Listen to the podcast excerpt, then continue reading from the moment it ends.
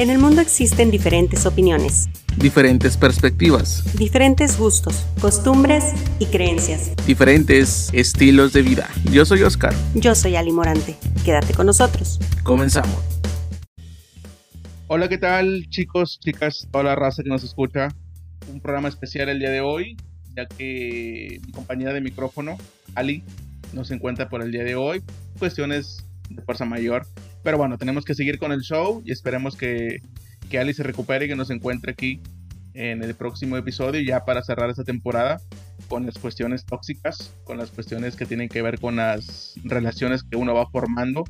Y como ya recuerdan, anteriormente hemos tenido episodios donde ya tocamos relaciones de amistad que se manifiestan con lo tóxico, las relaciones laborales y el tema pasado que tiene que tuvo que ver con las relaciones de pareja que se tornan tóxicas.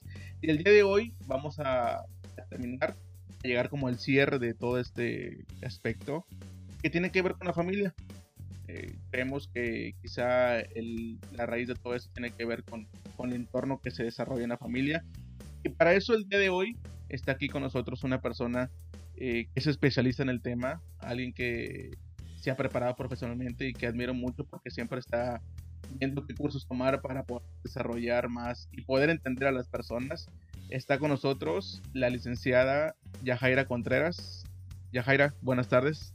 Gracias por, gracias por aceptar la invitación. Y bueno, vamos a, a entrar en detalle con ese tema que como escuchaste tiene que ver con la toxicidad que se da entre las personas y en este caso con la familia. Primero que nada, gracias por aceptarnos esta invitación. Y bueno, ¿a qué podemos llamar? ¿A se, define como familia tóxica? Bueno, buenas tardes, hola, ¿cómo están? Eh, mucho gusto. Obviamente, pues primero muchas gracias por la invitación, gracias por el reconocimiento, este, por pensar en mí primeramente para tocar este tema que, que, al igual que tú creo que es algo muy importante. Eh, una de las, de las áreas en las que me dedico es precisamente trabajar con la cuestión del entorno familiar, y, es algo en lo que creo mucho y creo de, con, la cuestión de firmeza, ¿no? de que la familia es, es, como decías, la base tan importante en donde nosotros podemos desarrollarnos y que eh, tiene que ver también como con la presencia a nivel sociedad, ¿no? Entonces la forma en cómo nos desarrollamos en la familia es la manera en cómo nos vamos a, a, proyectar en, en, la escuela, en, nuestras relaciones, etc. Entonces, pues gracias por pensar en mí primeramente, ¿no? Y pues bueno, ahorita que decías esta cuestión de, la cuestión tóxica, las familias tóxicas, fíjate que clínicamente hablando, realmente no tenemos un concepto como tal de, qué es ser tóxico, ¿no?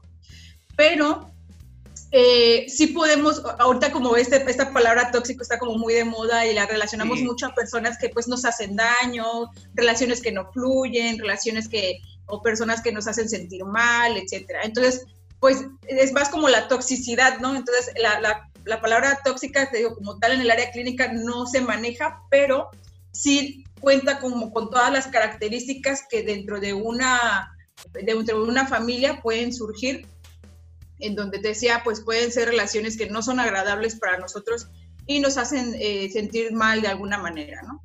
Entonces, creo que podemos relacionar incluso como familias tóxicas con familias disfuncionales, ¿no? Como familias disfuncionales, este, y pues te decía, la familia es como la primer, eh, el primer, este, organización. Así es, el primer vínculo. La primera forma en cómo se va a desarrollar. Exactamente. Ahora sí que la familia es como la única parte de nuestras relaciones en las que literalmente no decidimos, ¿no? Relacionarnos. Uno no elige dónde nace. Exactamente, uno no elige dónde nacer, es como que pues es lo que hay, ¿no? Es lo que te tocó y, y a veces es como pues ni modo, ¿no? Pero, este, te decía, es tan importante este, aun cuando no, no decidimos como tal nacer en ese vínculo, nacer en esa organización, en ese lugar, pues sí llegan momentos en los que podemos tomar decisiones y te decía eh, de, de, poder alejarnos o tomar ciertas medidas de prevención si algo no nos está haciendo bien de esa familia. Entonces podemos decir que familia tóxica o familia disfuncional podría ser como un lugar en donde eh, nuestra autoestima es baja, en donde las personas nos hacen sentir mal, que de hecho es también más que como familia tóxica o familia disfuncional, podríamos hablar como de padres tóxicos, que es como, la base, ¿no? Realmente, podemos considerarlo como la base, eh, donde los padres tienden eh, a ser autoritarios, podemos tener padres, este... Muy sobreprotectores. Muy sobreprotectores, así es. Entonces, estas características de estas personas, de estos padres, son lo que nos, muchas veces nos hace, decía, que nuestra autoestima baje, que no cumplamos metas, sueños, que nos sintamos este, incapaces de hacer cosas, de hecho. Inseguros, a veces. Inseguros, así es. O incluso como esas tan sobreprotectores que nos podemos sentir como dependientes de ellos también, ¿no? Que decidimos mejor como no hacer otra familia y quedarnos mejor con ellos. Entonces yo creo que es, eso podríamos como considerar dentro de lo que es, de lo que podría ser como una familia tóxica o, o disfuncional. Ahora, la actitud que uno tiene, o sea, la actitud que uno va desarrollando de niño, adolescente, que por ahí he escuchado que los niños en la etapa infantil están como que más como antenas recibiendo todo lo que ven, el comportamiento de, más que nada de la, de la familia central o nuclear, como, como se puede llamar, ¿no? El papá, mamá. Y lo que ven en casa lo desarrollan ellos, ¿no? Pues está dicho este que los niños son como esponjas y que absorben todo. Ahora, una de las dudas que yo tengo es que si tu actitud, tu comportamiento, depende del comportamiento o de lo que tú ves en casa, porque muchas veces uno desarrolla y, crece, ¿no? Y con una actitud, pues a veces arrogante, o, no sé, tiene que ver eso, el, ambiente, como tú dices ahorita, eh, es como el primer, el primer este, centro donde se va a desarrollar la persona, el individuo, ¿no? Donde va a tener esos primeros acercamientos. ¿Tiene que ver eso, el actitud con el comportamiento que se ve en casa? Sí, claro. De hecho, la familia, decíamos, como es el primer vínculo, es la primera organización en donde nos desarrollamos, ahí básicamente desarrollamos o aprendemos todas nuestras relaciones sociales, ¿no? Descubrimos ah. nuestra personalidad, desarrollamos nuestra personalidad, entonces eh, nuestras actitudes, entonces eh, con las aptitudes, nuestras habilidades, nuestras debilidades, etcétera. Entonces, claro que sí, la familia es bien importante y depende mucho de cómo nos, nos desarrollemos en ella, ¿no? Te decía, la, cuestión de los padres tóxicos. Los padres tóxicos eh, puede ser porque se, se, siguen como patrones, ¿no? Porque la abuelita, el bisabuelo así eran, y, y, son características y como dices, las vamos aprendiendo y las vamos repitiendo de alguna manera, etcétera, hasta que no hagamos conciencia de que algo no anda bien en ello, ¿no? Y decimos, ya no quiero seguir ese patrón. Entonces, podemos tener a estos padres y nosotros, como decías, como hijos, nosotros como hijos, ¿no? Este, o, los niños que absorben toda esta información, pues sí, es, es, el primer centro en donde aprendemos todas esas características y te decía, e, es el, es el núcleo en donde, así como nos formamos ahí o nos forman ahí, es lo que proyectamos en, en, sociedad. Entonces, eh, de alguna manera, pues somos como nos influenciamos, ¿no? Nuestros padres influencian en nosotros, nosotros este, incluso influenciamos en nuestros padres también, nosotros como hijos también podemos influenciar en nuestros padres. Y, la relación es lo que hace que muchas veces eh, pues adoptemos esas características y, como dices, esa actitud ante las situaciones o ante las cosas, ¿no? Ante cómo, cómo reaccionar ante diferentes situaciones a, lo mejor, por ejemplo, en casa es como que vemos que papá y mamá, eh, la manera en cómo se llevan este, eh, no sé, gritándose, o la manera para resolver un conflicto es peleando, gritando, aventando cosas o cosas de este tipo, ¿no? Entonces resulta que el adolescente, ¿no? Tenemos un adolescente en casa y el adolescente de repente tiene una pareja, empieza a tener como que el noviazgo y demás, y, y cuando tiene un problema con la pareja, lo quiere resolver de la misma forma que lo, lo, ve como resuelven sus papás, ¿no? Y luego es como que empuja a la novia de que tú, y es que no, y por qué dices, además. O si ve, por ejemplo, que en casa papá o mamá, cualquiera de los dos, puede ser un poco inseguro de con quién estabas, y a ver por qué te arreglas tanto, y a dónde vas, y por qué tan tarde, y bla, bla. Entonces, esto también, pues muchas, muchos adolescentes, digo, ya sean hombres o mujeres, puede ser de que lo, lo repitan de alguna manera, porque es lo que ven en casa, ¿no? Y, eso se va desarrollando de manera inconsciente, ¿no? De que lo va aprendiendo el, niño, el adolescente, y después llega un punto donde de manera consciente dices, es que así es mi papá, así era mi papá, así era, mi papá con mi mamá, así le decía, le decía, ¿sabes qué? Tienes que hacer esto, tienes que traerme la comida. Llega un punto donde, claro, la de manera inconsciente y, y, te comportas así, pero después lo asimilas y dices, así lo viví en casa y qué puedo hacer. Ahí en esos casos... Acabas de tocar algo bien importante porque yo considero que es cierto, no, a veces no nos damos cuenta, no, como dices, no somos conscientes de que adoptamos ciertas características, ¿no? Y eso no nos pasa solamente en la familia realmente, nos pasa en las relaciones laborales, con nuestros amigos, en la escuela, etcétera, que ya cuando acordamos, adoptamos ciertas características de las personas con las que nos relacionamos constantemente. Y pues obviamente decimos, pues la familia, que es el tema central, es el, más común, ¿no? Que ya cuando acordamos tenemos, hacemos las mismas conductas que papá o mamá, etcétera pero eh, yo soy muy partícipe de la cuestión de la conciencia, del poder, del darnos cuenta, ¿no? Del poder darnos cuenta. Yo creo que muchas veces sí nos damos cuenta, pero el, utilizar el término como de, de ay, es, que es inconsciente, ¿no? O, no me di cuenta, es, siento que es más muchas veces como una especie de justificación. Ajá, exactamente. ¿sí? Como decir, ay, no, no sabía, ¿no? Exacto, es como, no, no sabía, entonces no me, y sigo haciéndolo. O es como, ay, pues es que sí, era en mi casa, sí lo aprendí y, así soy, ¿no? Y así se va a quedar. O sea, no, llega un momento, como decías tú, en el que crecemos, nos desarrollamos, aprendemos, nos relacionamos con otras personas, leemos, nos informamos, etcétera. O sea, tenemos muchas herramientas en donde podemos darnos cuenta y decir, ya no, ya no seguir con este patrón, ya no seguir con esta forma, con este estilo de vida, ¿no? Que, que muchas veces es eso, eso se forma un estilo de vida. Entonces, eh, este, siento que muchas veces en las personas es como más cómodo, eh, es más cómodo continuar con estas características, ajá, que decir, eh, voy a aprender a desaprender, ¿no? A ya no hacer esto, ¿no? Sí, porque tú le reclamas a tu papá, tu papá te dice, oye, ¿por qué haces eso con, con su nieto, no? Porque ves que de repente, en un punto, el papá, por ejemplo, papá defiende a los nietos. Dice, no seas así con ellos. Y luego el papá le dice, pues que tú me, tú me educaste así, tú me enseñaste eso. Y luego papá dice, pues dile a tu abuelo que también me enseñó a mí. O sea, como tú dices, va de generación en generación, sí, de que es así, así me educaron, pues así me educaron también a mí.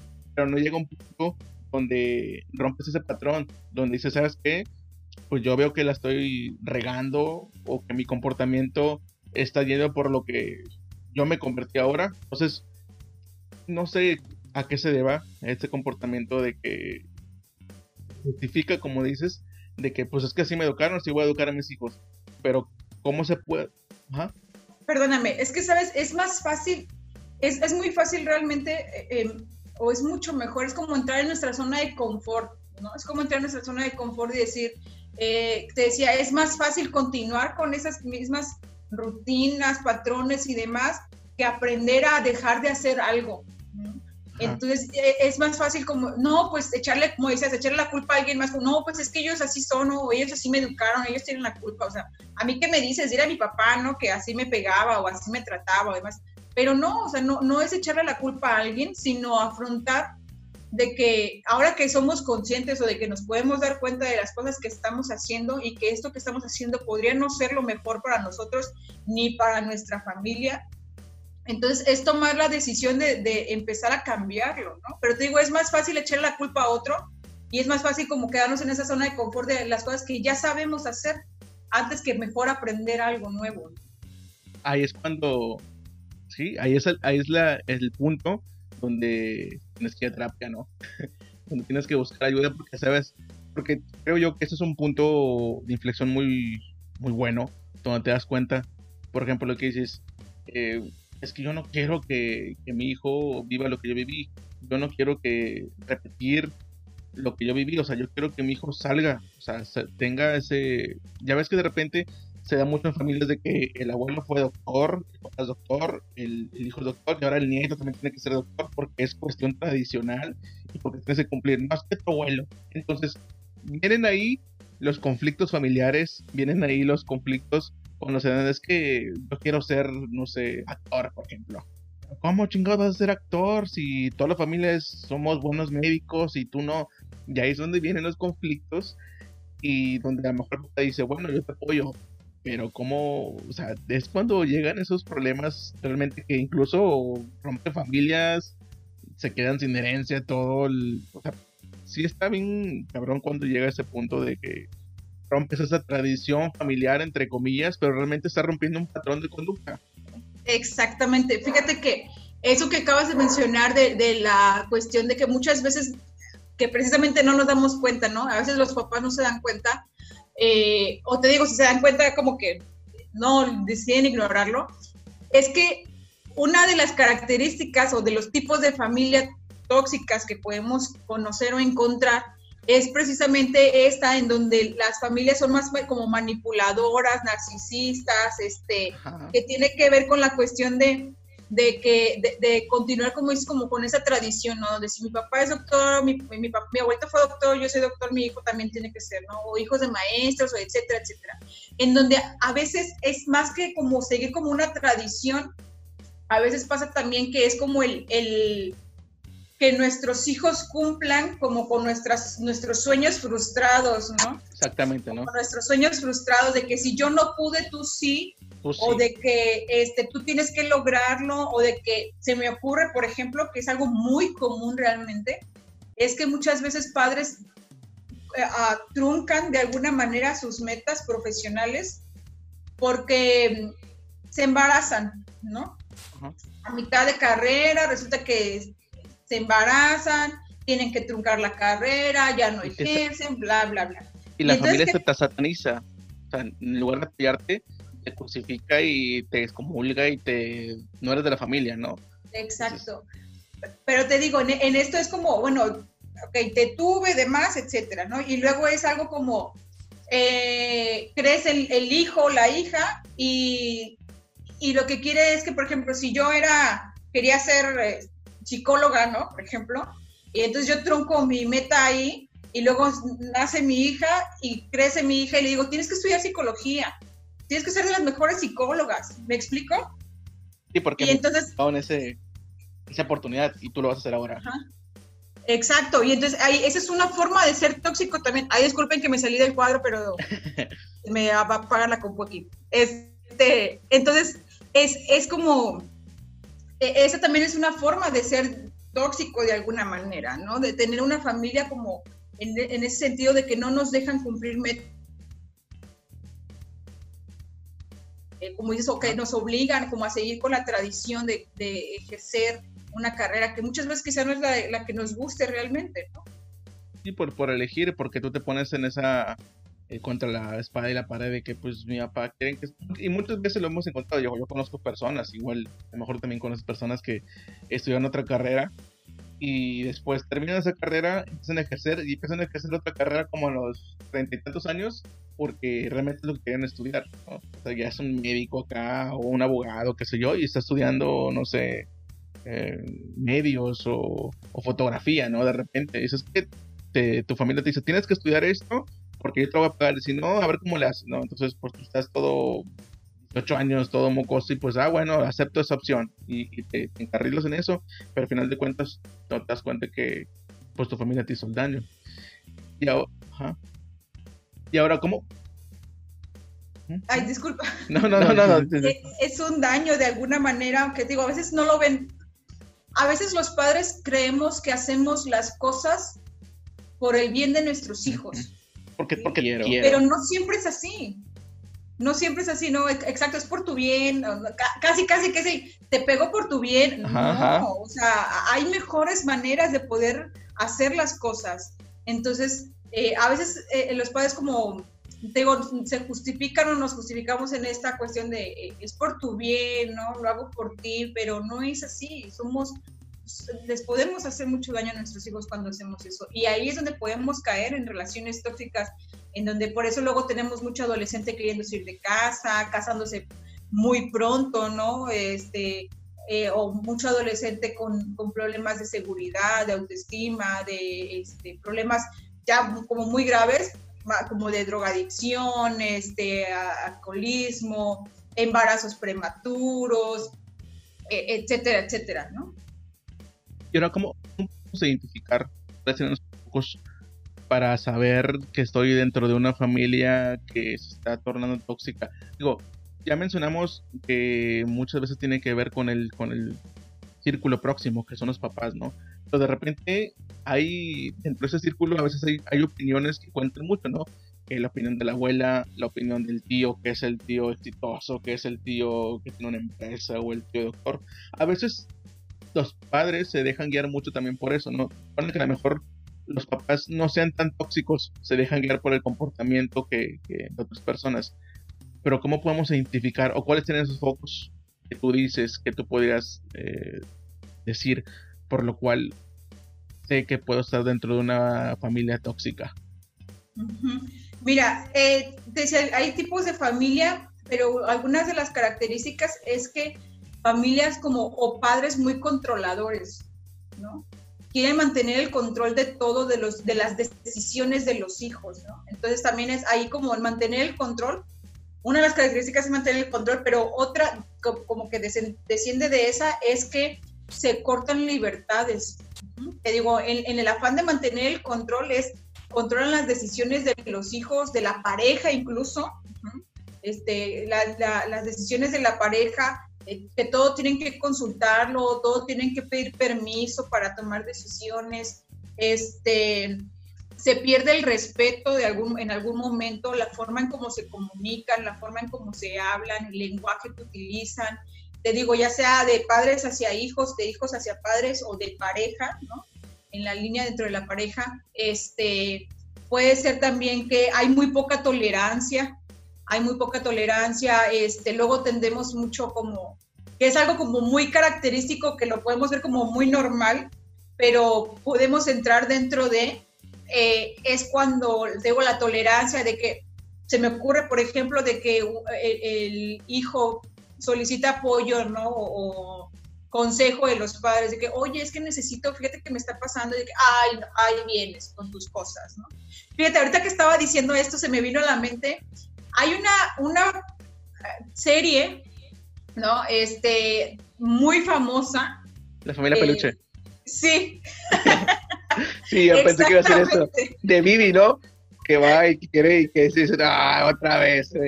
Exactamente. Aunque es una, a mí se me hace una, una serie muy interesante porque claro que está muy chistosa. Es algo que vivimos muy comúnmente en las familias, pero al mismo tiempo siento que lo podemos manejar como una crítica precisamente a las familias. ¿Y por En donde, o sea, las relaciones, la forma en cómo se comunican, la relación con los hijos, la manera en cómo tratan a Vivi específicamente, ¿no? la poca tolerancia, el respeto, hacerla menos en cuanto a sus ideales, sus sueños, sus metas, eso puede ser una característica de la familia, ¿no? Entonces, si en algún momento alguno de ustedes dice, yo soy la familia peluche, ese es un poco rojo, ¿eh? Yo soy Vivi, ¿no? Soy el raro, soy la rara. No, porque también sale eso en las familias. El, sale un, un hijo, una hija, que rompe todos los esquemas de una familia tradicional o de el pensamiento de una familia, ¿no? Vemos, por ejemplo, que la familia es muy, no sé, religiosa.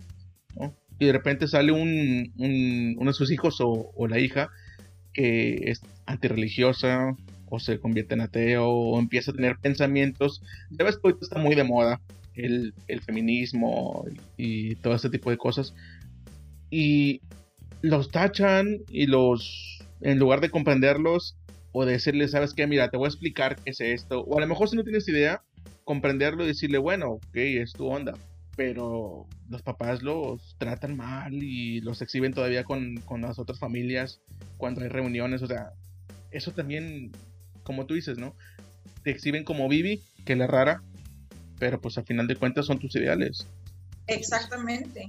Entonces, exactamente esa es una característica, o sea, que los hijos no se sientan comprendidos, no se sientan entendidos, que, también es bien importante aquí, ¿eh? porque si algún adolescente por ahí que nos esté escuchando o algo, este, es algo muy común dentro de la etapa de la adolescencia que el adolescente no se sienta comprendido y entendido, pero no por eso siempre signifique, ¿no? Que, que, estés como en una familia tóxica, no. el, el no sentirse entendido y comprendido es una de las características dentro de la adolescencia pero también es una de las características de que si siempre se siente así la persona, o sea, si tenga 8 años, 10 años, 15 años, 20 años, 30 años, ¿no? Si no te sientes entendido y comprendido dentro de la familia, entonces decías, puede ser una característica un poco rojo de que quizá nuestra familia no está siendo con nosotros, este, pues, eh, respetuoso en algún momento, en algún sentido, ¿no? La otra es la inmadurez por parte de los padres, ¿sabes? Algo también muy característico y muy común dentro de las familias que podemos considerar como tóxicas es que los padres asignan a los hijos como los roles o las funciones que les corresponden a ellos. Se me ocurre, por ejemplo, que a la hija mayor la ponen a cuidar al resto de los hermanitos. Ah, que cocine para todos. ¿Cuál es la mayor? Eso es muy común, muy común y lo utilizamos mucho, por lo menos en la cultura mexicana, lo utilizamos mucho como que es que ella es el ejemplo a seguir. Ajá, exactamente. Ella debe de, ¿no? Ella es la mayoría, tiene que ayudarme, tiene que cuidarme, o él tiene que hacer esto, el otro, eh, porque él es el hombre de la casa. Uy, o sea, eso es una supercarga increíble para los hijos. Entonces, esa es otra de las características. Digo, aunque forma parte como de nuestra cultura de alguna manera, es una cultura en ese, en ese aspecto o sea, que hay que pensarle, ¿no? Hay que pensarle un poquito porque... los tiempos van cambiando, sí, los tiempos van cambiando y como tú dices, de repente en una familia que la mayor es la hermana y los demás son puros cabrones y son como tres y que no, pues tú eres la, la, única mujer de la casa, si tu mamá no está, tienes que cocinar, tienes que lavar, tienes que hacer esto y los tres huevones ahí sentados sin hacer nada y esa, esa niña va creciendo y de alguna manera, creo yo, que también tiene que ver mucho con tanto con la familia, con el desarrollo en los medios y como tú dices, con la cultura y con la idiosincrasia que se desarrolla aquí en México. De repente esa niña crece y pues se hace, no sé si, si valga la expresión o el concepto, se hace como sumisa eh, y que tiene que estar, por ejemplo, no, pues yo como le hacía de comer a mis papás y a mis hermanos, yo tengo que cocinar. O ese dicho, se me viene a la mente, por ejemplo, ese dicho que las mujeres, no sé si si expliqué contigo o no. Pero de repente que cocinan algo, no sé, un arroz o lo que sea, y le toman foto y ahora sí me puedo casar, ¿no? ¿Por qué? Porque en la familia te van diciendo, es que tienes, tú como mujer, tienes que aprender a cocinar porque tú vas a ser la mujer de la casa. Tú tienes que darle comer a tu esposo, a tus hijos. Tú vas a ser la que vas a cocinar. O sea, creo que también como tú dices, es parte de la cultura popular de, de México, pero también hay que ir rompiendo un poquito de esquemas porque pues no siempre la mujer es la que va a cocinar, ¿no? Un ejemplo, yo sé cocinar, ¿por qué? Porque me educan de otra manera, ¿no? A lo mejor me parecía, no, aquí no, a pesar de que somos puros hombres, no era de que, ay, pues tu mamá deja que tu mamá haga todo, no, o sea, tú tienes que hacer esto y esto y esto, y no porque seas hombre lo vas a hacer, o sea, no porque seas hombre te vas a, te va a salir falda o qué sé yo, ¿no? Entonces, sí tiene que ver mucho eso, como tú dices, que sí, claro, es parte de la cultura mexicano, de cómo, pero también hay que, creo yo, ir rompiendo esos esquemas. ¿Para qué? Para que el individuo ya no salga o no tenga esas, pues, verlo otra vez ahí con su familia, ¿no? Y, y si te fijas, estas características son muy comunes, o sea, es prácticamente características que se ven al día al día en todas las, o bueno, por lo menos en la mayoría de las familias, ¿no? Y entonces quizá va a haber mucha, mucha gente cuando nos escuche decir, bueno, pues es que eso es muy común, es muy normal, o sea, ¿a poco estoy en una familia tóxica o no? O tóxica, ¿no? Disfuncional, y pues sí. Sin embargo, eh, eh, es, es como, o sea, tampoco queremos decir que con todo esto es que, que tu familia, ¿no? Aquel que nos esté escuchando, que nos esté viendo, que te tienes que salir ya de ahí, correr porque estás en una familia disfuncional o tóxica. No, pero sí que si captas algunas características, eh, como decías, Oscar, o sea, empezar a tomar medidas para, de prevención o para cambiar, para mejorar, para hacer otros cambios, ¿no? Este, porque efectivamente es algo muy común, es algo muy normal y que a veces, como decías al inicio, no nos damos cuenta, no nos damos cuenta que así es, porque lo creemos precisamente como, como yo lo vivo, la vecina también, y mi abuelita, y mi papá, y todos, pues es normal, o sea, no pasa nada, ¿no? Pero no, o sea, sí, pasa y es importante, decías, hacer un cambio. Entonces, otra de las características es la del el, control de los impulsos que va acompañado de la tolerancia, ¿sí? Y que va acompañado de, la, de la poca tolerancia, que luego tendemos también, otra como parte de la cultura, ¿no? Es el, el dentro de los impulsos, pegar, ¿no? Los golpes. Este, eh, y ahí ¿Mande? Unos buenos chanclazos, como dicen, ¿no? Sí, ya sabes, la chancla voladora, ¿no? hay, hay mamás que todavía escucho decir cosas como, pero te sirvió, ¿no? Pues sí, a lo mejor en algún momento, ¿no? Pero no es, como decía, no es la mejor forma, ¿no? No es como que el, revés, el, cuando decías algo, ¿no? Como eh, que si de alguna manera te imponías, ¿no? Bueno, no era de imponerte, era como, no sé si te, te pasó alguna vez, este, que es algo como que te preguntan algo y contestas lo que tu mamá no, es, no espera escuchar, ¿no? Y es como que, pero no me contestes. O sea, el no me contestes de, las mamás es que no escuchan lo que quieren escuchar, ¿no? Sí, no, no, es la, respuesta que esperan. Ajá. Y es como, no me contestes. como cuando dices también que eres malcriado, pues tú me educaste, ¿no? Entonces, de alguna forma le contestas con algo o como, o como se podría decir, una, es una cucharada de su propia medicina y dices, ay, güey, las mamás o los papás no, no lo aceptan. Sí, así es. Entonces ahí es como el impulso ese de, digo, de, el manotazo, este, la cachetada, el golpe en la boca porque contestaste, la chancla voladora, ¿no? La famosa chancla voladora, todo ese tipo de cosas, o sea, es, el control de nuestros impulsos, de no saber cómo manejar las situaciones. Claro, hay momentos, situaciones en las que a lo mejor pues sí se nos complica, estamos llenos de estrés, de las prisas, vamos, venimos, etcétera, gritamos, ¿no? Pero no es la forma, no es la forma. Hay mejores formas de comunicación, de, de, de, convivencia, de poder hacer que los hijos comprendan, entiendan y hagan cosas, ¿no? O que no hagan cosas. Entonces, esa, eh, ese, esa forma de decir, más vale unas chancladas, unas nalgadas a tiempo, ¿ya no aplica? Oye, no se pues, podría... Yo siento que nunca aplicaron bueno, fíjate, aquí hay algo interesante en mí. E, en mí, voy a, voy a ser muy específica aquí, porque no vayan a decir como, Jaira dijo que, que sí era válido, ¿no? No, no, no. En mí, como a nivel personal, yo considero que a veces sí es bueno como una nalgada, pero, pero es bien importante ser conscientes de en dónde le estoy pegando por qué razón le estoy pegando, en qué momento le estoy pegando y bajo qué circunstancias le estoy pegando, ¿no? Porque a veces nos pasa mucho que andamos con el estrés del trabajo, de que la pareja nos peleamos, de que si vamos, que si el calor, que si la, etcétera, etcétera. Y entonces viene el niño y dice, ay, mamá, es que tengo hambre, tengo hambre, tengo hambre. Una cosa así, ¿no? Y ah, espérame, y espérame, y espérame. Y no, es que tengo hambre, es que tengo hambre. Y, y todo el, el estrés y demás, y luego agarramos al niño y, y chanclas, y chanclas, y chanclas, exacto. Entonces es como, a ver, a ver, y ahí como que descargamos toda la energía negativa que traemos, ¿no? Todo el coraje y todo lo del día y demás. Entonces ahí es como si, no, espérate, no. O sea, ese no era el momento para, para, para corregir, ¿no? O sea, hay momentos para corregir, sí se le puede dar a lo mejor una nalgada o algo, pero es bien importante ser conscientes de, qué manera lo estoy utilizando, cómo lo estoy utilizando, Porque comúnmente se pega a los hijos más como que con esta intención de, casi, casi que de desahogarnos y ahí es donde hacemos mal. Y muchas veces las mamás de antes y muchas de ahora no reconocen. Sí, no, no, no, no, no, lo van a reconocer nunca, ¿no? Ahora, y ya, ya hablamos de, de los papás. Ajá. Pero ¿qué pasa cuando dentro de esa pues familia, la toxicidad viene de, tu hermano, ¿no? Por ejemplo, se da mucho.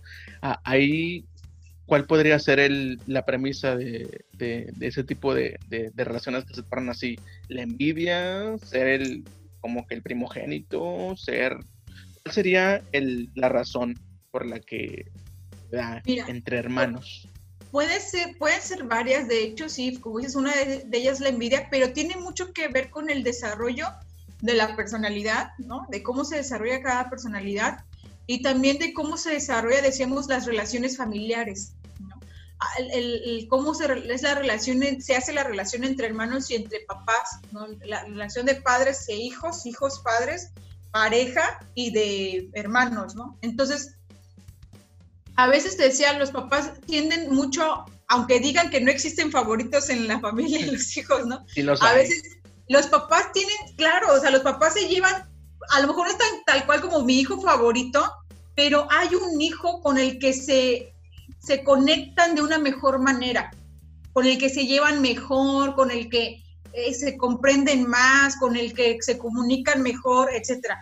Eso no significa que no amen a sus otros hijos, ¿no? Que no los quieran, pero hay un mejor lazo, una mejor convivencia, ¿no? Entonces, a veces eso los otros hijos lo detectan, logran identificarlo, ¿no? Y a veces eso puede generar en los hijos, como decías, como cierta, cierta envidia, cierto resentimiento, ciertas cosas. Y ahí es bien importante dejar en claro eso, dejar en claro esta cuestión de, de, que no es que sea mi favorito específicamente, pero me llevo mejor. No es que a ti no te quiera, pero hay un mejor lazo, ¿no? O hay una mejor relación, una, una eh, mayor este, convivencia de alguna manera. Y, y, no porque los otros hijos no tengan o no cuenten con estas otras características, sino que te digo, tiene que ver mucho también con el desarrollo de su personalidad. Hay hijos que tienden a ser más aislados, más, este, más a se me fue la palabra. Más ermitaños. más, sí, este, exacto, más de estar con más ellos solitarios. mismos, sí, eh, otras, otros gustos, etcétera, ¿no? Más retraídos, así es.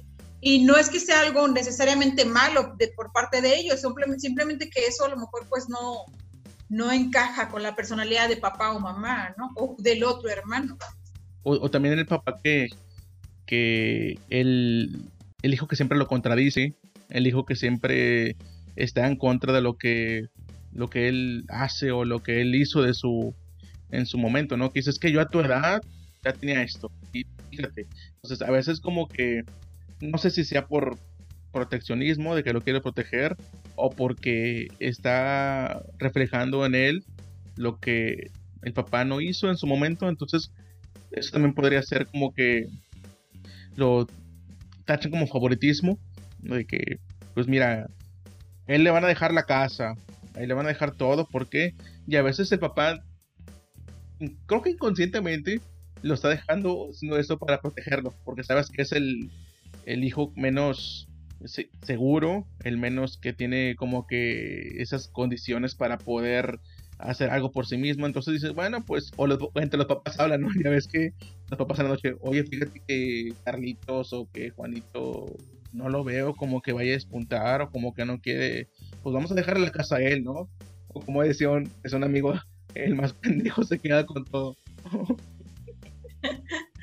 Fíjate que ahí, no sé, me, me es un poco complicada esta parte porque incluso en algún momento se me, se me figura como si precisamente lo que hablábamos, ¿no? O sea, de la duda de, de, que el hijo pueda crear algo por sí mismo, es como, oye, espérame, o sea, a lo mejor lo estás como, este, ¿cómo se dice? Lo estás,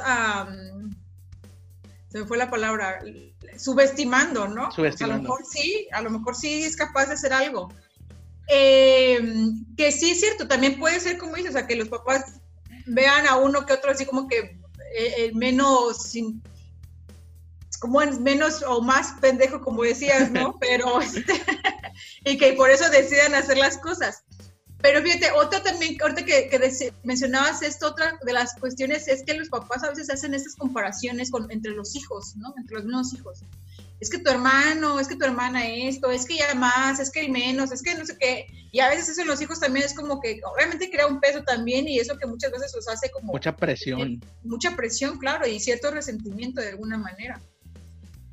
que claro, te decía, aquí es bien importante, ¿no? Estoy diciendo que los papás tengan la culpa, no. Estoy diciendo que hay condiciones o situaciones o características de las que no siempre nos damos cuenta, pero si nosotros como hijos o tú como padre o como madre o tú como hijo que está ahí con, escuchándonos y demás, ¿te has dado cuenta de esto? O sea, es momento de empezar a tomar propias decisiones. O sea, son nuestras propias decisiones, somos, somos ahora sí que lo que decidimos ser, ¿no? Si yo decido ser esa hija que mi mamá en algún momento decía que no podía, que no le iba a echar ganas, que no iba a poder con nada, que tenía que ser sumisa, que tenía que entender a mi, bla, bla, bla. Eso es lo que yo he decidido ser. O sea, no es por culpa de mi mamá, porque aquí es bien importante eso, ¿no? No me gustaría que en algún momento, te digo, luego sea como, en el podcast dijeron que mi papá tiene la culpa y yo por eso así soy, ¿no? Y así me voy a morir. Sí, porque, no, o sea, empezamos a tomar nuestras propias decisiones. Exactamente.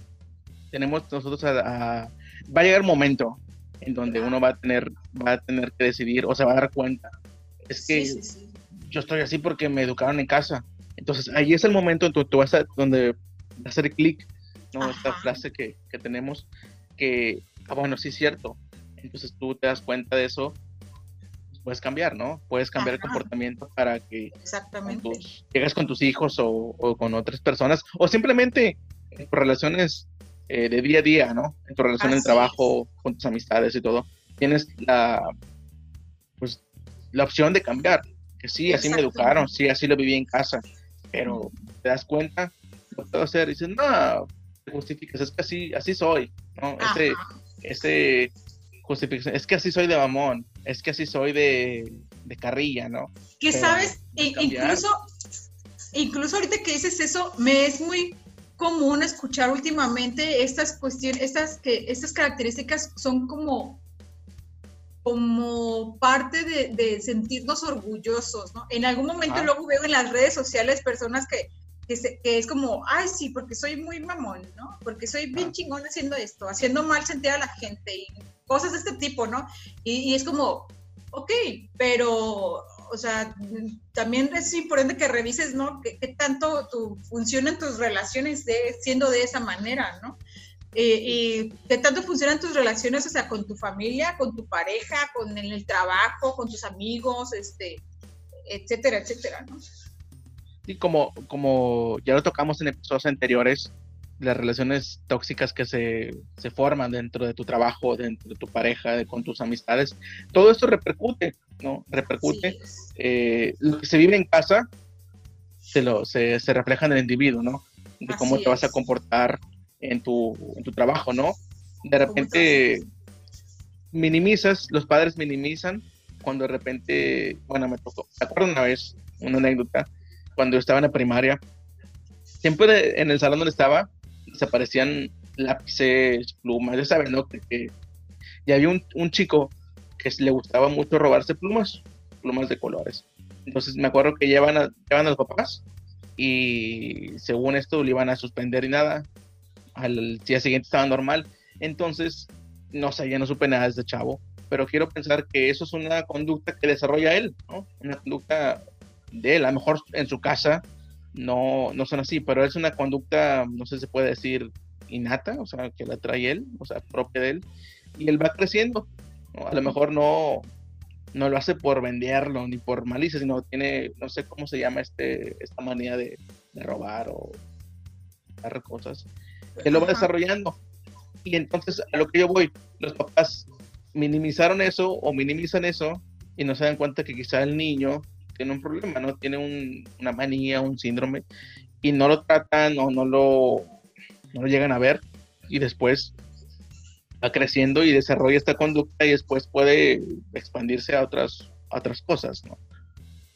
Entonces, sí, de hecho, y, es algo bien curioso, como, como te decías, que sea algo innato o algo, la personalidad en sí es es bien interesante porque hay cosas que heredamos de nuestros padres, hay ciertas características que heredamos de nuestros padres, pero también muchas otras que se desarrollan conforme nuestro crecimiento, nuestras relaciones personales, sociales y demás, con la gente con la que nos relacionamos, cómo nos relacionamos con ellos y todo. Entonces, todo eso es una influencia, o sea, nuestra personalidad se desarrolla en base a, a cuestiones genéticas, ambientales, familiares, pero también sociales, que son muy importantes.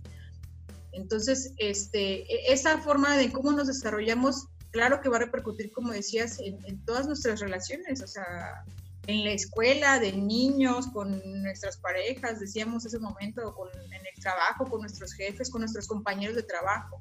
Y sabes, creo que ya en algún momento comentabas hace rato que, que habían hecho ya una, una grabación con referente a, a, las relaciones tóxicas de pareja, ¿no? Creo. Sí, el pasado.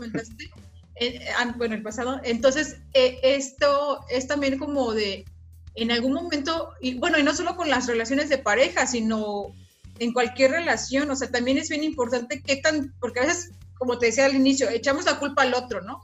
Pero también es considerar qué tan tóxico podría ser yo porque decido quedarme en una relación así, o decido quedarme en un trabajo así, decido quedarme con eh, mi familia, ¿no? Eh, es que es como, porque decimos, pues es la familia, o porque pues es mi pareja, es lo que me tocó, ¿no? Es, es, lo que me tocó, pues ni modo. O es el trabajo, pues ya como si fuera el único trabajo, ¿no? El único jefe. Y, y no, o sea, es también considerar que tanto nosotros, al, como decíamos, al darnos cuenta, decidimos hacer algo, algún cambio.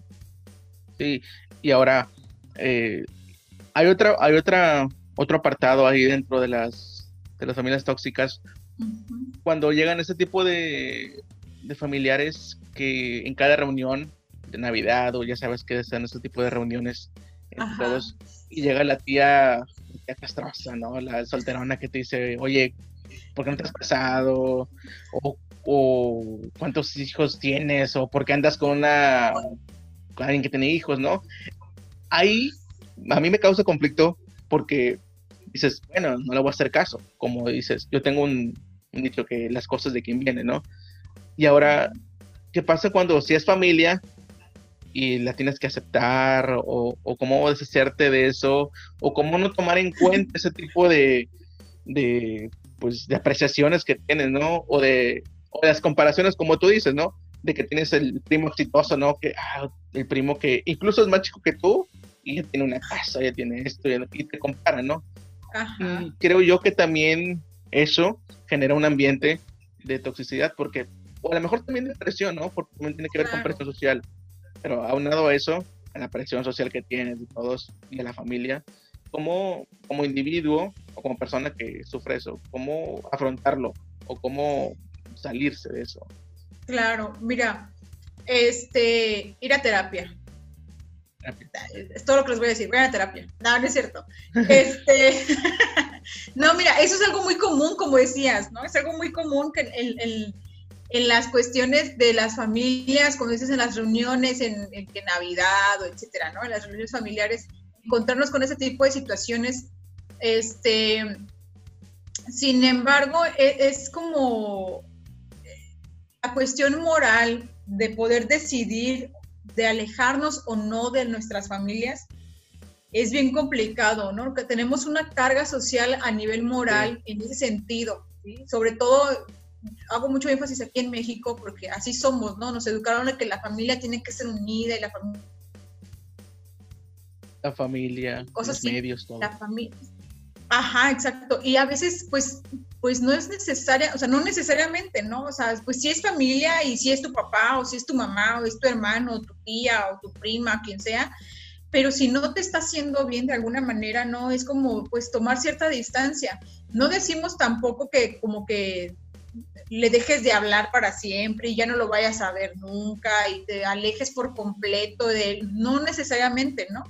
Puede haber una convivencia sana, una convivencia de alguna manera como pues cordial, de alguna forma, ¿no?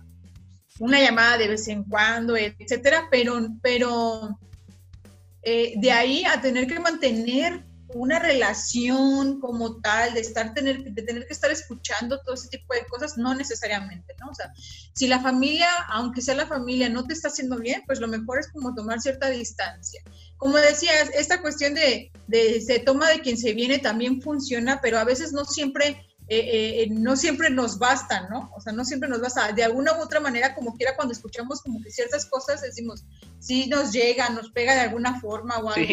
Entonces, Aquí es más como, pues una, como decías, pues sí, a lo mejor tomar de, de, quien viene, pero también trabajar con la parte de, de, qué tan seguro estás de ti mismo, ¿no? De lo que quieres, de quién eres, de lo que deseas, de lo que aspiras, de lo que estás haciendo.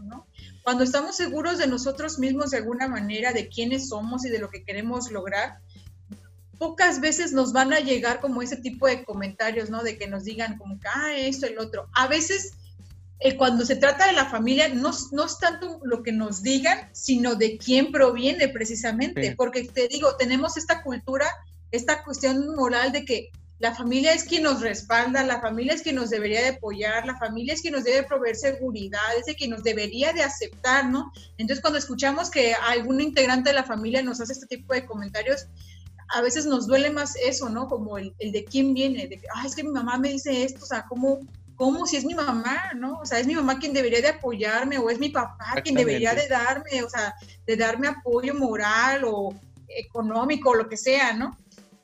Eh, y a veces nos duele más eso de quién viene, por ser quienes son precisamente, lo que representan. Pero te digo, yo creo que tiene mucho que ver eso, eh, la cuestión, te digo, de, de, una vez que sabemos quiénes somos, de, conocernos a nosotros mismos, de tener esta seguridad de hacia dónde nos queremos dirigir, independientemente de quién venga, si esta persona no me está haciendo bien de alguna manera, pues tomar cierta distancia, ¿no? Y sí, aunque lo dije en forma de broma, pero sí es bien importante, sí hago la invitación, ¿no? De que, pues sí, ir a terapia, ¿no? Para, para descubrir precisamente eso, o sea, trabajar con eso de por qué me afecta, o sea, por, cómo, cómo lidiar con esas relaciones tóxicas, ¿no? Cómo lidiar con mi papá, con mi mamá, con mi pareja, con mi jefe, con mis compañeros de trabajo, con quien sea, ¿no? Descubrirme y... A ver, ¿qué quiero? porque en episodios pasados tocábamos mucho que se están normalizando, se están normalizando muchas cosas, ¿no? Que antes no veíamos, ¿no? Eh, cosas que no te imaginabas, como, pues ya están pasando en medios, ¿no? De cosas que se están normalizando.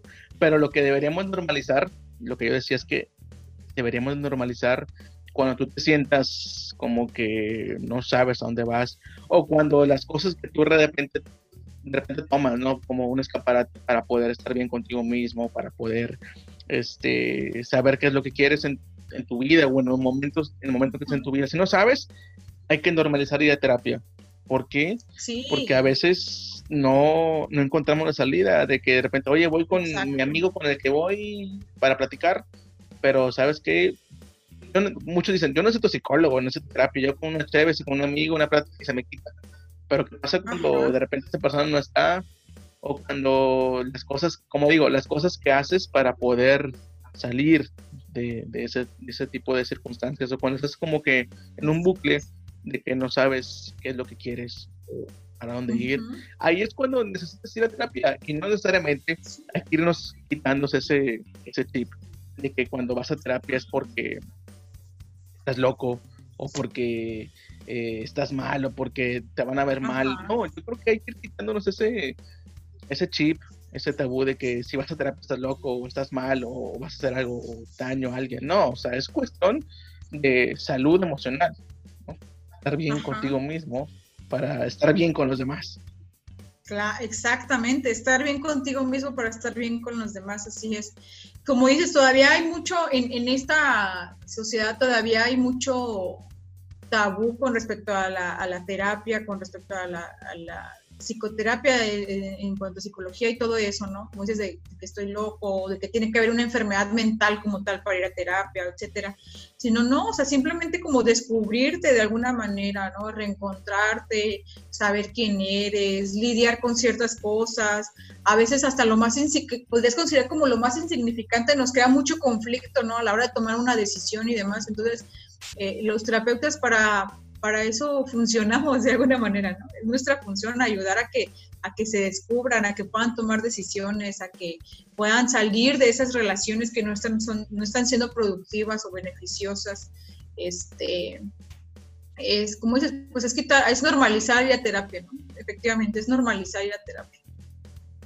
Ahora, ya para ir llegando casi al final, ¿cuáles serían las recomendaciones que tú como terapeuta, como, como persona que está dedicada a este enfoque de, familias, a partir de terapia, pero ¿cuáles serían para las personas que nos escuchan esas recomendaciones cuando ellos, cuando después de lo que hablamos ahorita, ya escucharon, ah, que sí es cierto, mi papá este, me, me exige ahorita y yo no quiero, o sea, él quiere que vaya a esta escuela y yo no quiero, o quiere que estudie esto y yo no quiero.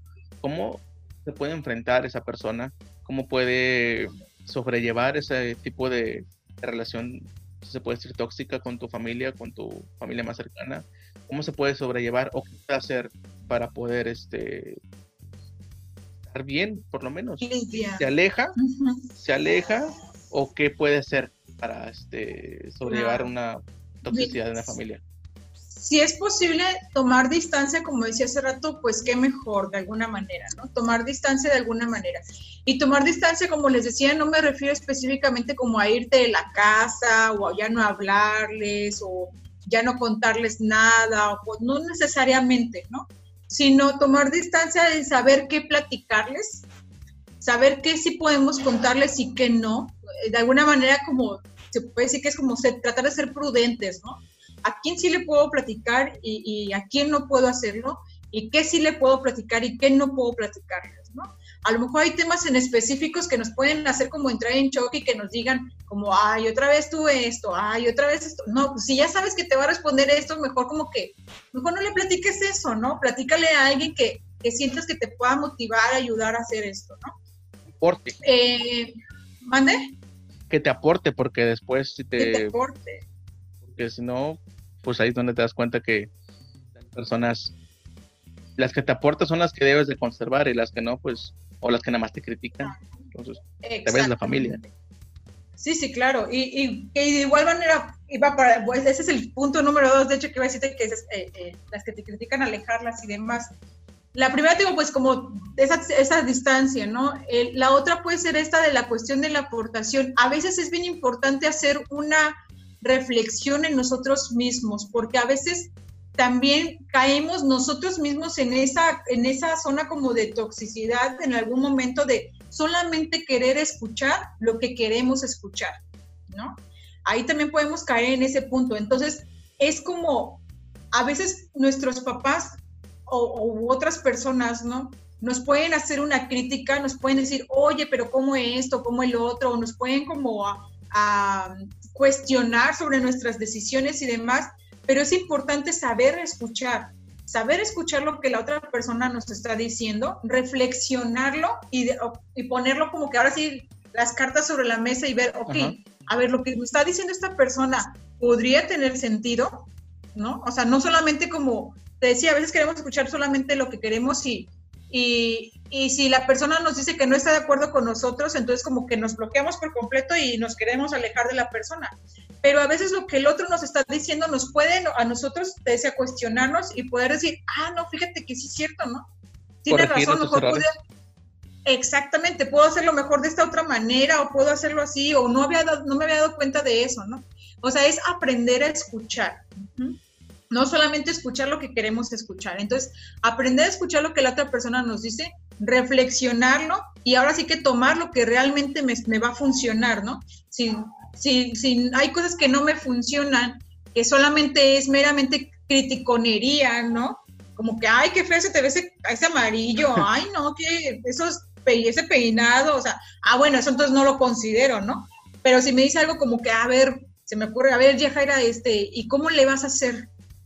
realmente tienes las habilidades, las herramientas para hacer esto que quieres y entonces como, a ver, ¿realmente las tengo? O sea, es hacer esa reflexión, ¿no?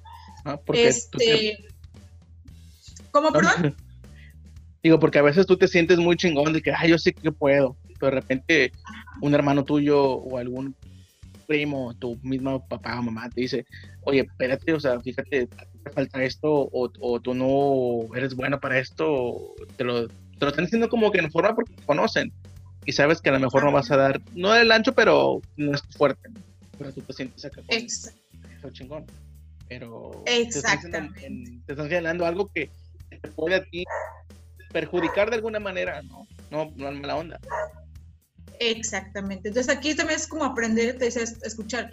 Y la otra, te digo, es conocerse a sí mismo. ¿sí? Yo creo que esa es la más importante, conocerte saber, como decía al inicio, saber quién eres, hacia dónde vas, qué es lo que quieres lograr, cuáles son tus habilidades, tus debilidades, tus metas, eh, para que de esta forma, una vez que tú te conoces y te aceptas tal cual de alguna manera, eh, es más es como un poco más fácil aprender a lidiar con estas relaciones, ¿no? Porque es más fácil poder tomar la decisión de decir, no, no me convienes de alguna manera, ¿no? O sea, no eres bueno para mí, no me traes, no me aportas cosas buenas, entonces mejor me alejo de alguna forma, ¿no?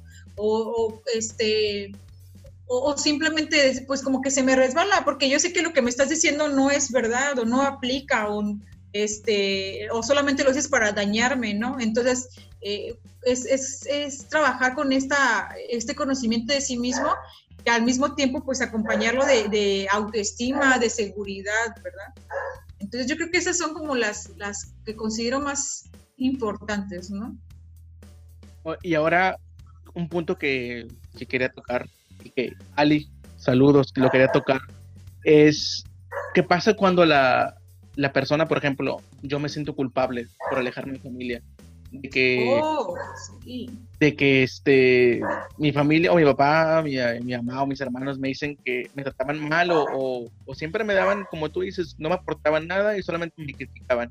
Y lo que yo hago es alejarme, o sea, me voy a otra ciudad, me cambio, mantengo poca comunicación, pero llega un momento en que yo me siento culpable porque llego y digo, ah, chingado, creo que la cagué, porque pues al final de cuentas es mi familia, ¿no? ¿Y qué pasa? Sí, me, me autoflagelo, pero me, me, alejé. ¿Qué hago? ¿Regreso? ¿Me quedo donde estoy? ¿Qué pasa ahí? Sí. Ya como un punto. Fíjate que aquí, sí, porque esto es muy, muy común. De hecho, yo creo que es una de las cosas que, que por lo regular, por eso a las personas les cuesta mucho trabajo tomar decisiones referente a la familia, la cuestión de la culpabilidad.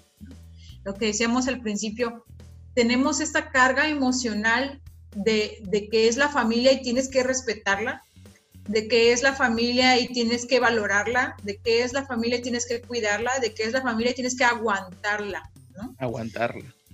Y no es así. O sea, no es así, realmente no es así. O sea, digo, ¿qué, qué tan dispuesto estás a pagar el precio de aguantar una relación así, ¿no?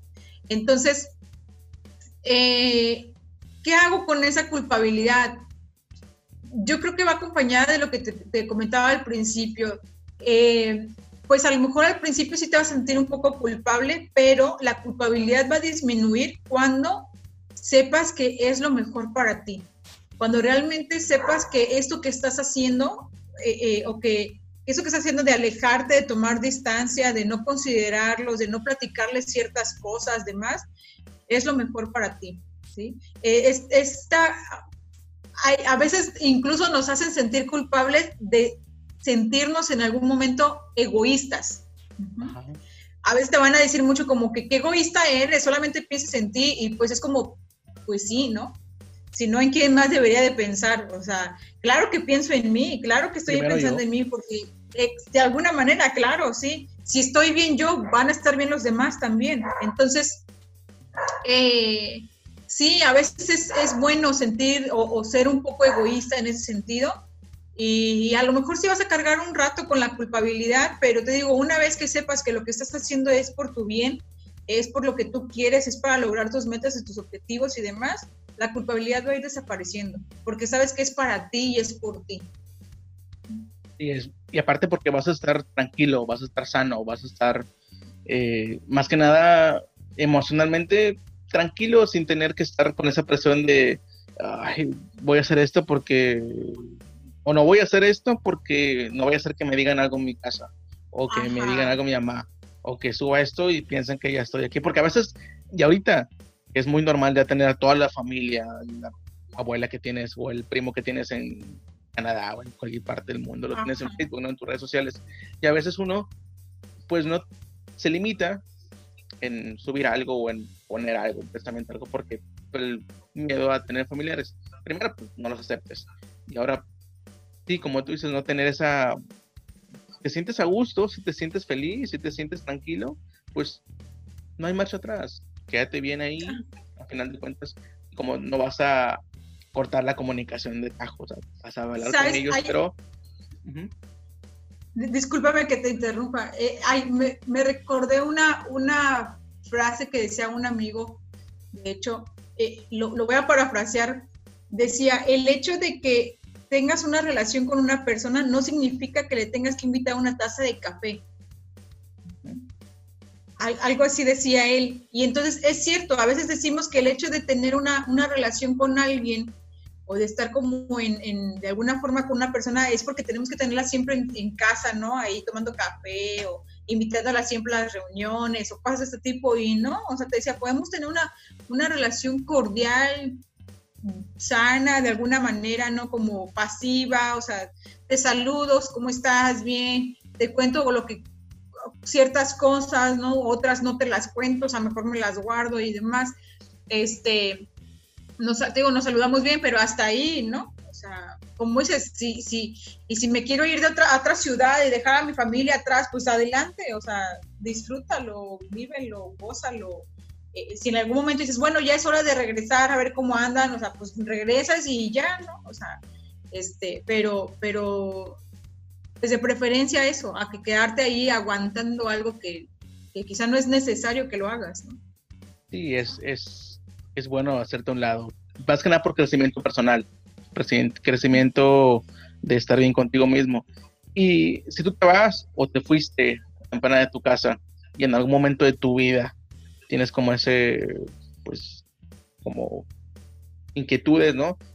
Ahí es donde te vas a dar cuenta tú si como dicen algunos, siempre es bueno regresar al nido. De repente regresas a tu casa de tu mamá, de tu mamá entonces te vas a dar cuenta que, ah, pues sí viví una relación chida en mi casa, o sea, pero si te dicen de repente, no, oye, ¿por qué no te vas unos días con tu mamá? No, hombre, qué chingado va a pasar ahí, ¿por qué? Porque viviste una, pues a lo mejor no muy grata la relación. Ah, exacto. Entonces, sí es importante recalcar esto de que la familia sí es la familia, pero no vas a estar ligados a ellos siempre. Si te sientes eh, un poquito como atacado por parte de, tu familia directa, pues es momento de, ir pensando en pues alejarte un poco, tomar distancia. Exactamente, pensar en ti, porque es, al final de cuentas, como decías tú, es importante, la persona más importante, que eso lo tengo desde, no sé, secundaria que te enseñan ese tipo de, materias, orientación y todo esto, que la persona más importante eres tú. eres tú. Los demás, si tú no estás bien, los demás tampoco. Entonces, importante eso. Normalizar eso, ya que está. Vamos a dar lo que tenemos. Sí, hay que normalizar eso como que no es un pensamiento egoísta ni nada por el estilo, sino es porque tú debes de estar bien contigo mismo, tu salud emocional, personal y todo, para estar porque así vas a tratar a, los demás, quieras que te traten a ti. Entonces, Exactamente. un último consejo que nos quieras dejar, Jaira, para toda la gente que nos está escuchando, que quizás se identificó por ahí con algún rasgo de una familia así. Creo que pues a lo mejor quizá no es tanto como, como específicamente para ese tipo de situaciones, pero si algo eh, siempre, que últimamente lo digo mucho, ¿no? Es disfruten, disfrutar. Y con disfrutar no me refiero como a que siempre tienen que estar felices y contentos, sino a que disfruten lo que están viviendo. Eh, que si están en una, en una situación de este tipo, disfrútenla, acéptenla, vívenla, eh, trabajen en ella, reflexionenla, llórenla si quieren llorar, ¿no? Eh, con disfrutar me refiero a que esto, eso que están sintiendo en esos momentos, eh, lo disfruten, lo vivan, lo experimenten, ¿no? ¿no? se lo guarden, porque muchas veces luego es como que guardamos ciertas emociones, ciertos pensamientos, ciertas cosas, ¿no? Y, y no las disfrutamos. Entonces, creo que esa sería como mi última, mi última recomendación, ¿no? Digo, independientemente de la situación en la que estén, disfrútenla. Vivir la vida porque con lo que está pasando ahorita a nivel eh, global, pues no sabemos qué, pueda, qué nos pueda deparar. Sí, fíjate, es un buen, un buen consejo, vivir, vivir al máximo. Pues. Y pues bueno, para toda la gente que nos está escuchando, que nos que se logró identificar con alguno de estos rasgos, pues simplemente piensa en ti primero, piensa en ti, en tu salud, emocional. Eh, si estás en una familia donde no te aporta, donde te critica, donde te merma tus sueños, donde las metas que tú tienes, en lugar de que te apoyen, se burlan o te hacen menos, pues creo que ahí no es un buen lugar para estar. Creo que tienes que estar un tiempo, sí, pero después tienes que ahuecar el ala, como se dice, ¿no? Estar buscando algo ahí. Así es, como dices, cuando estás en un, sientes que estás en un lugar donde no es que, no está siendo provechoso para ti, que no te sientes a gusto, que, que, sientes que no es tu lugar, como dices, mejor buscar otro, ¿no? Sí. Y pues bueno, estamos llegando al final, o ya llegamos al final de este, este episodio. Y como se habrán dado cuenta, no estuvo con nosotros hoy mi compañera de micrófono, amiga Ali. Eh, problemitas ahí, este, cuestiones laborales, no, nada grave, no se preocupen. Pero bueno, ya estar aquí la, la próxima, el próximo episodio que vamos a terminar con este cierre que ya empezamos hace tiempo con la toxicidad dentro de las relaciones. Ya vimos por ahí las amistades tóxicas, las relaciones laborales que se tornan tóxicas, las parejas, ¿no? Cuando uno elige una pareja y que se torna tóxica. Y terminamos con esto porque creímos que es como que la raíz que, vuelve todo, ¿no? Si tú te comportas de alguna manera en tu trabajo, con, tu, con tus amigos o con tu pareja, es porque quizá en tu familia no, no te dieron un sustento o no te dieron una suficiente autoestima. Y pues bueno, gracias Yajera por, apoyar, por apoyarnos en este episodio, por estar aquí con nosotros. Y Ali, si nos estás escuchando, nos estás viendo, pues este episodio va dedicado para ti, pues aquí vas a estar pronto. Eh, un abrazo y pues gracias por escucharnos. Al final vamos a poner aquí una pequeña eh, nota para que escuchen a Yajaira, para que si te hacen problemitas o tienes ahí alguna que otra cosa, una inquietud, pues vayas con ella. Es una excelente terapeuta y está certificada y tiene cursos donde cualquier cosa que tú tengas, cualquier inquietud, y Yajaira te la va, te la va a despejar. Y Yajaira, muchas gracias. Al contrario, muchísimas gracias realmente, por, les decía, por considerarme, por pensar en mí en esta ocasión. Espero que me sigan invitando. A mí me encanta hablar y más cuando son de este tipo de, temas. Entonces, este, espero verlos pronto y aquellos que nos están escuchando, como lo dice Oscar, este, cualquier cosa en lo que yo pueda apoyar, demás, por ahí van a aparecer al rato mis, redes, este, van a aparecer mis, contactos por ahí. Eh, con toda confianza pueden este, ahí mandarme un mensajito o algo. Igual no sé qué, tanta posibilidad ya que a lo mejor propongan como algún otro tema y pues igual como te decía podemos, podemos platicarlo también, ¿no? Muchísimas gracias, muchas, muchas gracias. Bueno, Raza, nos estamos viendo. Gracias por escucharnos y estén pendientes para cuando salga el próximo episodio. Chao. Bye. Bye. Hoy estuvo con nosotros Yajaira Contreras. Ella es licenciada en psicología. Cuenta con un diplomado en escuela para padres, así como también ha asistido a numerosos cursos de formación como Introducción a la Fenomenología Existencial, Habilidades para la Vida, Psicología Clínica, Teoría y Técnicas, además de impartir numerosos talleres como Ser o no ser, esa es la cuestión. La sexualidad desde lo existencial y lo fenomenológico. Cuenta con una certificación en competencia laboral Conocer, además de haber dado numerosas pláticas en planteles educativos sobre escuela para padres, psicología clínica y conferencias que tienen que ver con salud mental. Muchas gracias por escucharnos. Nuestros episodios están disponibles en todas las plataformas de podcast y en YouTube. Síguenos en Facebook e Instagram y comenta con nosotros tu opinión sobre este tema. Hasta la próxima.